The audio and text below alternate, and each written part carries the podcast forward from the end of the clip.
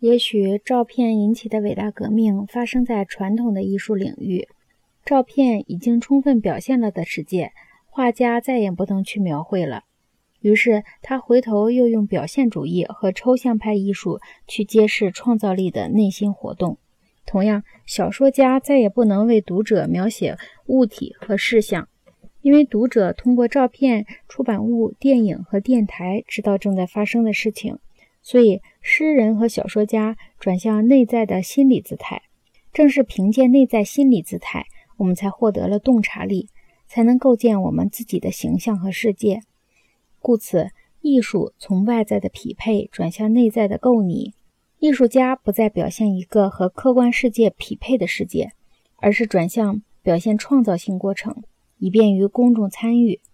现在。艺术家提供给我们的是介入创造过程的手段。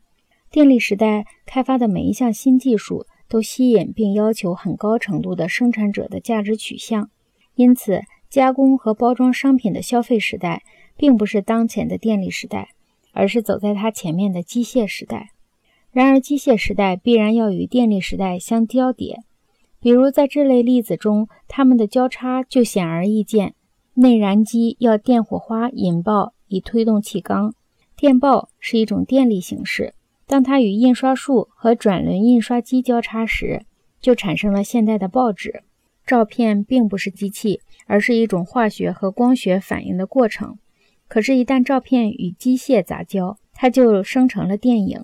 然而，这些杂交形态的技术具有一种杂种的活力和暴力，这种东西仿佛有自偿作用。